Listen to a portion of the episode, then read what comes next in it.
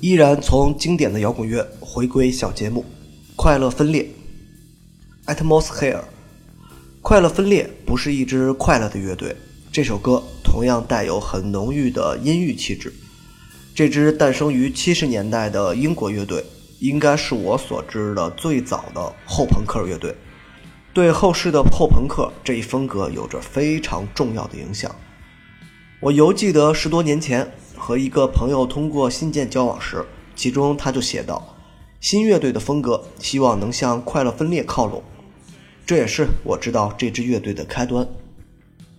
朋克与后朋克两种风格一字之差，但风格上却全然无任何接近。朋克的嚣张、叛逆、愤怒具有很强的煽动性；后朋克颓废、自我、封闭，具有很晦涩的个人情感。尽管两种曲风完全不同，但事实上它们有相似的内核：毁灭感、反主流。所以后朋克才会有“朋克”的两个字。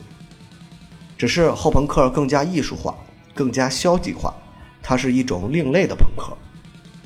很多人说是因为朋克的出现才诞生了后朋克，但是看看快乐分裂吧，成立于1997年，这不过是性手枪开始大火的时候，所以英伦朋克与后朋克几乎就是在同一个时期诞生的，只是强尼希德与柯蒂斯的性格完全迥异。所以，让朋克朝着两个极端的方向走去。在这首歌里，你也能听到后朋克们与朋克们完全不一样的语境：寂静、危险、生病、困惑。这和雷蒙斯的小妞以及性手枪的上帝保佑女皇是完全的对立面。不要说七十年代，即便到了今天，流行音乐中如果带有这么多的消极的歌词。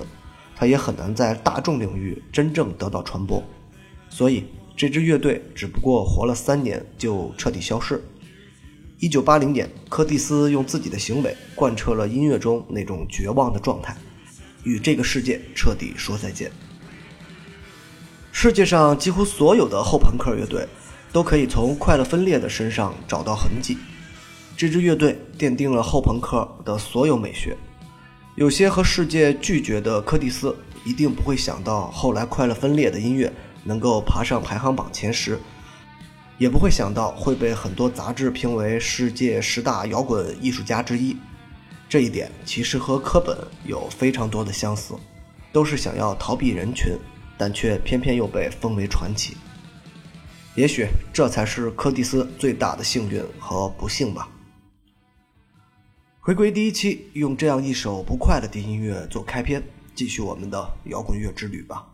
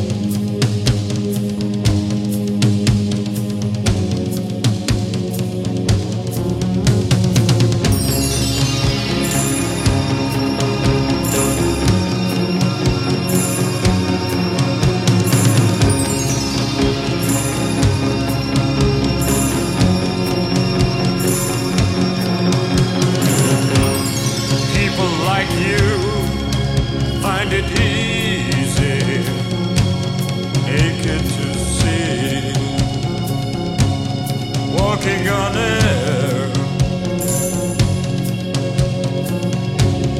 Hunting by the rivers, through the streets, every corner.